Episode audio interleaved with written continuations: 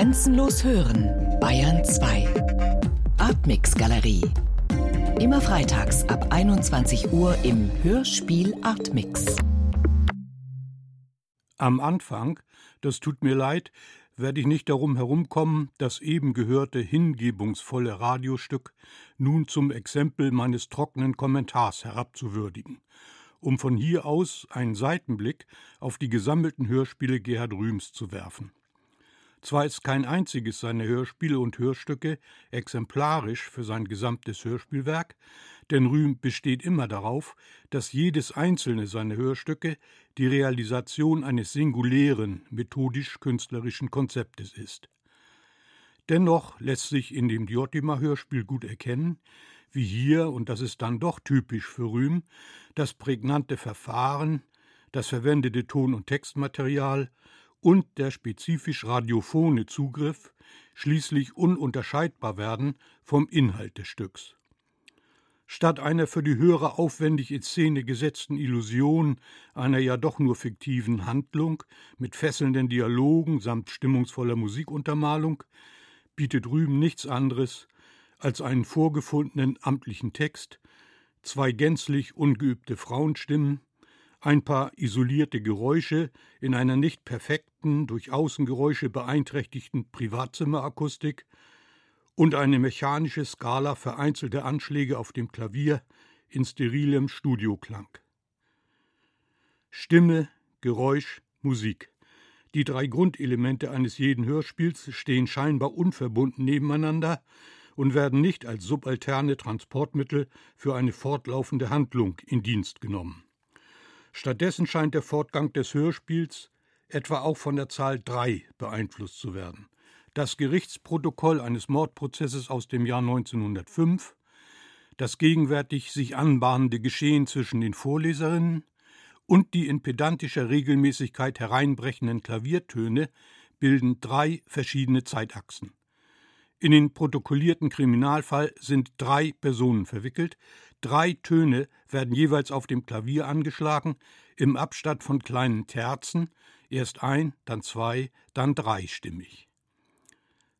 Eine solch systematische, im Hören aber unaufdringliche Reduktion der künstlerischen Mittel und des verwendeten Tonmaterials bestimmt nicht nur die Konstruktion des Hörspiels, sondern ein solches Verfahren greift unterschwellig auch in die Hörwahrnehmung ein, die zunehmend unsicherer wird. Je deutlicher das Schema zu erkennen ist, desto vieldeutiger macht es offenbar das Hören. Wenn etwa die isolierten Geräusche am Anfang eine Krimispannung suggerieren, ohne sie plausibel aufzulösen. Wenn etwa die innervierende Folge der Anschläge auf dem Klavier und das nichts kaschierende Stimmgeschehen in kalkuliert mathematischer Berechnung mitten durch die Wörter hindurch ineinander geschnitten werden, wenn die intime Zimmeratmosphäre in frustrierender Regelmäßigkeit durch die sterile Studioakustik gebrochen wird, wenn die Stimmen allmählich fast nur noch in ihrer Geräuschqualität wahrzunehmen sind und sich schließlich eruptiv von den zwanghaften Formulierungen des Vorzulesenden befreien. Wenn die Lektüre gewechselt wird, ist es nicht mehr zu überhören, wie sehr die Stimmführung schon immer stärker in Konflikt geraten ist mit dem vorgelesenen Text, mit dem, was er aussagt und was er zugleich verbirgt. Die körperliche Materialität der Sprache und die psychische Dimension des Artikulierens lassen sich nicht mehr auf die Übermittlung des Inhalts reduzieren. Die emotionslose Protokollsprache des vorgelesenen Prozessberichts funktioniert nur noch als Verdrängungsmechanismus der latenten sexuellen Implikationen des Kriminalfalls, während der erotische Ansturm des aktuellen Geschehens zwischen den beiden Vorleserinnen die kalkulierte Schematik von Text, Klaviermusik und Artikulation schließlich in Gegenden treibt, wo zwischen kühler Konstruktion und heftigster Emotion, zwischen bewusster und unbewusster Hörwahrnehmung kein Unterschied mehr besteht. Bevor ich mich jetzt noch weiter fortreißen lasse von der aufreizenden Thematik dieses Hörspiels, die im Damentennis, das Sie gleich nach meinem Kommentar hören werden, auf ganz andere Weise umspielt wird, ziehe ich mich auf die Untertitel der beiden Stücke zurück. Diotima hat ihre Lektüre gewechselt, hat Rühm ausdrücklich als Kriminalhörspiel bezeichnet. Das Damentennis wollte er ursprünglich gerade heraus Tennismusik nennen. Vom Kriminalhörspiel bis zur Tennismusik heute Abend.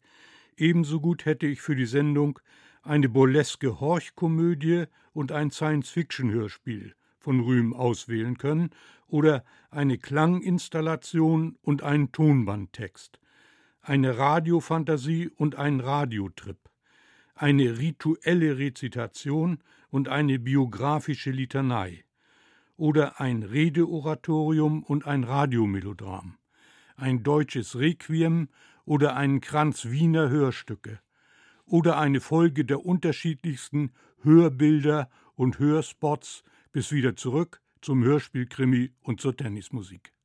Schon die Aufzählung dieser nur auf den ersten Blick recht förmlich erscheinenden, aber auf verdeckte und manchmal ironische Weise oft sehr beziehungsreichen Kennzeichnungen seiner Hörspiele lässt die methodische Vielfalt der akustisch-ästhetischen Einfälle Rühms erahnen. Sie werden zudem gegenüber dem gängigen Hörspiel- oder Rundfunkprogramm meist extrem weit vorangetrieben. Einige der thematisch sehr waghalsigen oder tontechnisch sehr anspruchsvollen Hörspielkonzepte Rühms konnten bis heute nicht realisiert werden.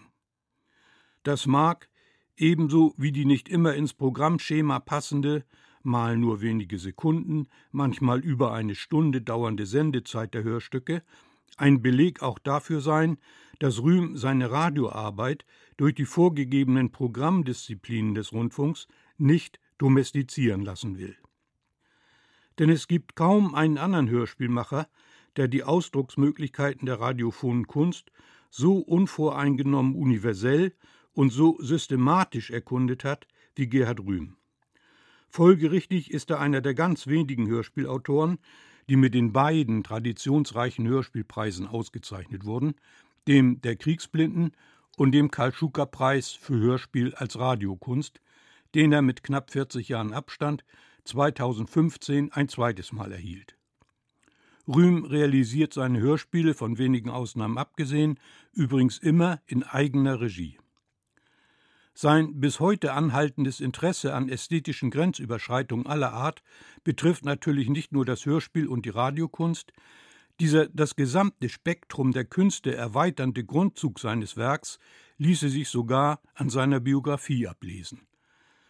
Nach einem Klavier- und Kompositionsstudium an der Wiener Universität für Musik und Darstellende Kunst sowie privat bei Josef Matthias Hauer begann der 1930 geborene Dichter als Komponist, lehrte über 30 Jahre lang als Professor für freie Grafik an der Hochschule für Bildende Künste in Hamburg, gibt bis heute Konzerte mit eigenen Kompositionen, hatte gerade in den letzten Jahren eine Reihe großer Ausstellungen in bedeutenden Museen, veröffentlichte sein literarisches Werk in den größten und kleinsten Verlagen, vom bibliophilen Einblattdruck bis zum Reklamheft und machte als Herausgeber zu Unrecht verschollene Werke verschiedener Epochen der Literaturgeschichte wieder zugänglich, vom Barock über die Wortkunst des Expressionismus bis hin zum Gesamtwerk von Konrad Bayer.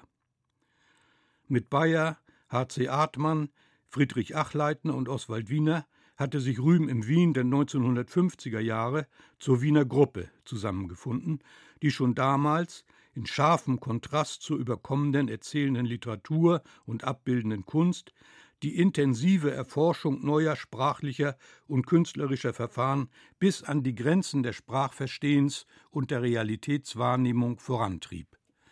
Von der herrschenden Literaturkritik in Österreich verspottet und verfemt, ohne jede Aussicht auf Publikationen auf dem Buchmarkt dort oder im Rundfunk, ging Rühm 1964 nach West-Berlin. Knapp 30 Jahre nach seiner Auswanderung erhielt er inzwischen über 60 innerhalb eines Jahres sowohl die Ehrenmedaille der Stadt Wien als auch den großen österreichischen Staatspreis für Literatur. Erst rund 20 Jahre nach seinem Weggang hatte der österreichische Rundfunk zum ersten Mal eins seiner Hörspiele produziert, wenn auch kein originales, sondern die damals schon 25 Jahre alten Theaterstücke im Wiener Dialekt und das im Landesstudio Steiermark. In Köln, wo er seit Mitte der 70er Jahre lebt, erhielt Rühm 2010 die Ehrendoktorwürde der Universität. Dennoch ist sein Werk bis heute zu lebendig und zu widerspenstig, um von der grassierenden Bachelor-Germanistik zu effizienten Modulen verarbeitet zu werden. In ihrem methodischen Reichtum widersteht nämlich Rühms Dichtung, ebenso wie sein musikalisches und sein bildnerisches Övre, jeder einordnenden Beschreibung zwischen Einwortgedichten und dokumentarischen Sonetten, zwischen utopischem Roman und Erzählungen, Bühnenstücken und Sprechtexten, Minidramen und Melodramen, Lautdichtung und visueller Poesie, Schriftzeichnungen und Buchstabengeschichten, Textfilm und eben allen Spielarten radiophoner Poesie. Radiophone Poesie, so heißt ein im vergangenen Jahr erschienener Band innerhalb der auf 16 Bände angelegten Edition von Rühms gesammelten Werken. Nach einer umfangreichen Sammlung auditiver Poesie so bezeichnet Rühm seine zum Vortragen oder zeitgemäßer zur Live-Performance geeigneten Lautdichtung und Sprechstücke, fasst der neue Band nun unter seinem programmatischen Titel all diejenigen akustischen Arbeiten zusammen, die sich nur im Tonstudio realisieren lassen. Begleitet von einer CD dokumentiert die opulente Ausgabe die Textvorlagen, Partituren und Konzepte der knapp zwei Dutzend Hörspiele Rühms und seiner 40 kürzeren oder längeren Hörstücke. Eine nicht unkomplizierte und höchst anregende editorische Gratwanderung. Denn jede noch so sorgfältige und noch so detaillierte Buchausgabe von Hörspielen und Hörstücken kann natürlich immer nur den zu verschriftenden Bodensatz eines ungleich reichhaltigeren und im Druck nicht zu bändigenden akustischen Geschehens darbieten. Dieses, wenn der Ausdruck erlaubt ist, strukturelle Defizit spielt dann aber beim Herumstöbern in den 700 Seiten des Buches kaum mehr eine Rolle. Die unbefangene Lektüre gerät schon bald in den Sog der höchst unterschiedlichen, poetischen oder beschreibenden Texte Rühms zwischen lyrischem Tonfall und vorgefundenem Sprachmaterial, Dokumentarliteratur und Dialektdichtung, über die streng geschlagenen Dialogen und seriellen Permutationen, Montagen und Gemeinschaftsarbeiten, Einführungen und Produktionsberichten, erhellenden Erläuterungen, tontechnischen Vorgaben oder Konstruktionsplänen auf Millimeterpapier und Partituren auf Notenblättern.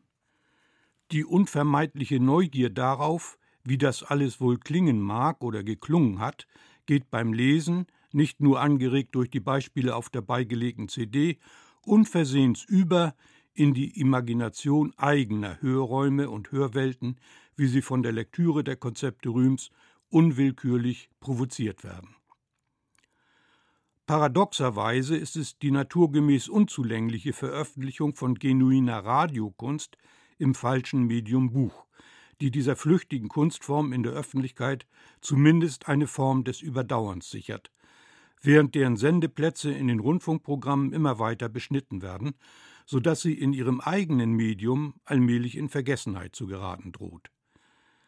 Was hier notgedrungen im Printmedium dokumentiert ist, vermittelt eine Ahnung von dem Reichtum einer speziell rundfunkeigenen Ästhetik, wie sie nirgendwo anders als im Radio zu haben ist und wie sie am Rande des herkömmlichen Hörspielprogramms im öffentlich-rechtlichen Rundfunk einmal äußerst lebendig gewesen ist, heute aber unter dem Druck des merkantilen Quotendenkens und des durchreglementierten Formatradios immer seltener erfahrbar wird.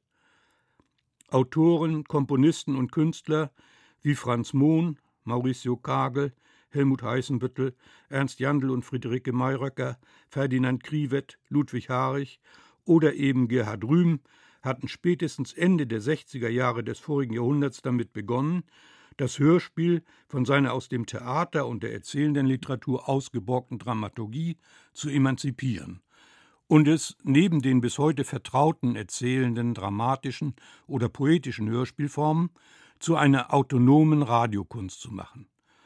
So fand das Hörspiel in Deutschland damals Anschluss an die international aktuellen Entwicklungen nicht nur in der Literatur, sondern auch in der neuen Musik und der bildenden Kunst und deren wechselseitigen Durchdringungen.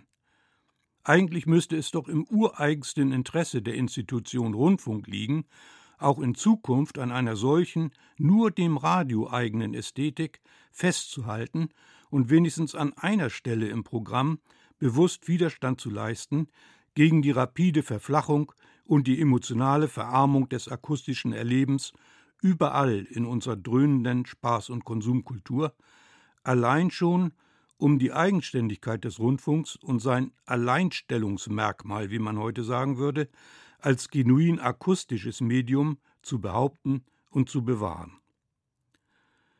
Gerhard Rühms Hörspiele sind unter diesem Aspekt Musterbeispiele für eine eigenwertige Rundfunkästhetik, die nicht nur auf die akute gesellschaftliche Situation mit künstlerischen Mitteln reagiert, sondern die auch auf eine fortwährende Ausdifferenzierung der Hörwahrnehmung zielt und auf eine Entgrenzung des akustischen Erlebens. Rühms methodische Poetik macht Lust auf ein sinnliches Erkenntnisvermögen, das auf diskursiven oder empirischen Wegen nicht zu erreichen ist. Die systematische Erprobung aller Möglichkeiten, die das Sprach- und das Klangmaterial überhaupt zu bieten haben, gibt Rühm Gelegenheit, auch Entdeckung jenseits der durch die Grenzen der Sprache normierten Bereiche unseres Verstehens und unseres Bewusstseins zu machen. Deshalb hält er das Erfinden einer fortlaufenden Handlung im Hörspiel wie in der erzählenden Literatur für eine Versimpelung des komplexen Widerspiels zwischen Bewusstsein und Wirklichkeit, also für eine grobe Verfälschung der Realität. Die bewusste Konstruktivität aller Facetten des Hörgeschehens in Rühms Hörspielen, der methodische Einfallsreichtum, das Hervortreiben neuer Bedeutungswelten direkt aus dem Material, das Vordringen in außersprachliche Bewusstseinszustände, all das lässt sich nämlich nicht mehr auf die beschwichtigenden Formeln von Form und Inhalt herunterziehen, und setzt dennoch aus der kalkulierten Mechanik heraus eine Fülle von Bedeutungen frei. Die von Rühm angeschlagenen Themen wirken deshalb so unmittelbar und so intensiv oder auch so beunruhigend, weil sie sich nicht mehr durch das vertraute Muster einer vom Autor vorher ausgedachten und vom Hörer nur scheinbar selbstständig nachzuvollziehenden Handlung ruhig stellen lassen. Die Inhalte stehen nicht vorher fest, und werden dann den Hörern poetisch verziert oder in fesselnder Verpackung dargeboten, sondern sie entstehen erst in der methodischen Auseinandersetzung mit der Widerständigkeit des Stoffs und des Themas, durch die Prinzipien der Komposition des akustischen Materials, über die Syntax und Semantik der Klänge und Geräusche, in der Binnenspannung zwischen Laut und Bedeutung, oder sogar durch die Transposition von Sprachlauten in Geräuschkompositionen oder Instrumentalmusik, wie etwa in Rühms wohl bekanntestem und inhaltlich unmissverständlichstem Hörspiel Wald, ein deutsches Requiem. Auch das Damentennis bietet keine möglichst wirklichkeitsgetreue Abschilderung eines scheinbar realen Geschehens hinter den Stereoboxen. Was Sie nun hören werden, ist weder ein reales Match zwischen Conchita Martinez und Martina Navratilova, noch die Live-Übertragung des Spiels aus Wimbledon von 1994 mit Gerd Schepanski, aber es ist beides auf vertrackte Weise eben doch. Allerdings nach eigenen Regeln, die eine eigene, von der Realität unabhängige Wirklichkeit freisetzen. Auch dieses Hörspiel lebt ganz aus dem vorgefundenen Material heraus. Auch dieses Hörspiel unterwirft das Material einer strengen Reduktion auf die elementarsten akustischen Elemente hin, isoliert sie und bringt sie wieder neu in einen pulsierenden Zusammenhang. Was sich im ersten Augenblick noch wie eine ganz gewöhnliche Live-Reportage anhören mag, wird durch ein unmerkliches System von methodischen, tontechnischen und kompositorischen Mikromanövern in ein vielschichtiges nahezu musikalisch-erotisches Hörgeschehen umstrukturiert. Das ästhetisch-sinnliche Hörvergnügen am Ende ist das Ergebnis unnachgiebig kalkulierter, systematischer, künstlerischer Arbeit. Time.